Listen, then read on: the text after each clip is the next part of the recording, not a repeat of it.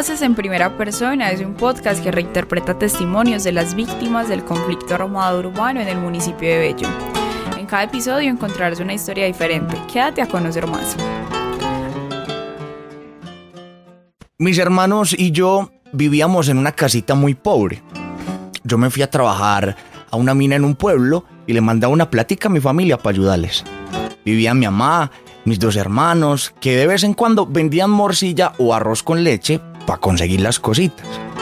Yo tenía una bicicleta de marca que era un regalo de un familiar, entonces la apreciaba y la cuidaba mucho.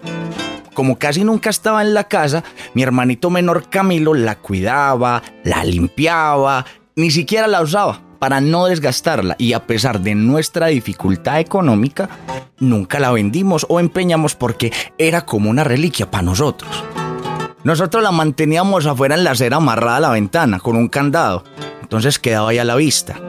A alguien del barrio se la quedaba viendo un rato siempre que pasaba. Desde que la vio le gustó mucho y al tiempo empezó a decirle a los de mi familia que si se la podían prestar pero Camilo con amabilidad le explicó que no podía. Esa respuesta no le gustó mucho que digamos. Según mi hermano, se fue muy enojado, pero así se quedó la cosa. Resulta que el man era de la vuelta y la gente nos empezó a advertir que decirle a ellos que no siempre generaba chismes, que eso podía llegar a causarnos muchos problemas, que ellos por cualquier cosa podían armarle a usted un problema bien serio o incluso hacerle algo a uno. Que yo sepa, ah, nunca intentaron ofrecer plata por la bicicleta, ni se la intentaron robar, o por lo menos no que nosotros nos hubiéramos enterado. En ese tiempo, ah, yo estaba metido de lleno en el trabajo. Estaba concentrado en conseguirme unos pesitos y luego volver con buenos ingresos donde mi familia y poder mejorar las cosas para todos. Cuando a mí me contaron lo que había pasado con aquella persona, de todo me imaginé yo, menos que las cosas iban a acabar como acabaron, mucho menos por una bicicleta. En su momento no le di mayor importancia, les dije que no prestar atención a eso, que hasta además que ese hombre no estaba metido en nada de esas cosas y la gente estaba hablando por hablar. No fue así. Resulta que ese hombre sí era de la vuelta y en realidad era alguien de mucho cuidado que ya había hecho más de un dañito por ahí. Yo hubiera preferido que se hubiera robado la bicicleta o le hubiera hecho o le hubieran hecho algún daño o algo así. Pero ese hombre era un peligro, un asesino y mató a mi hermano. Eso fue muy duro para todos en el barrio porque a Camilo lo querían bastante. Él siempre era muy amable, muy servicial.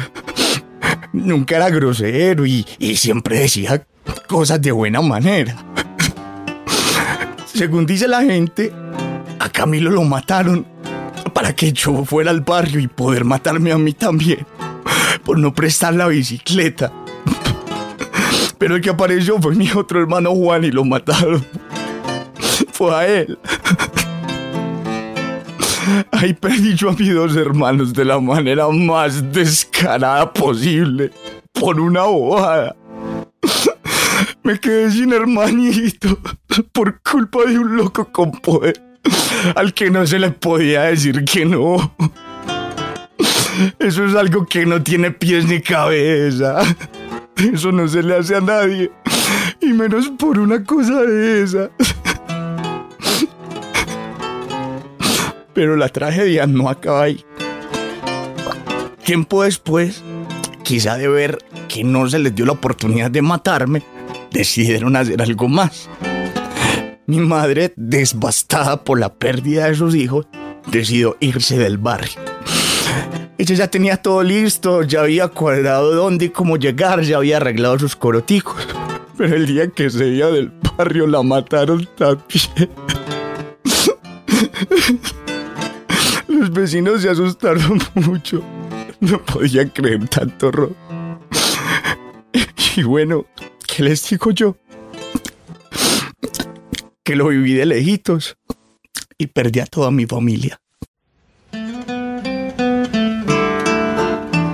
Al llegar al final de este episodio, recordemos que la memoria histórica nunca debe ser silenciada, derrotando los discursos hegemónicos al continuar difundiendo las voces de aquellos que han sido victimizados. Cada vez que escuchas este podcast contribuyes activamente al crecimiento y a la difusión de las vivencias de la población pellanita, específicamente de los barrios Mesa y El Cairo.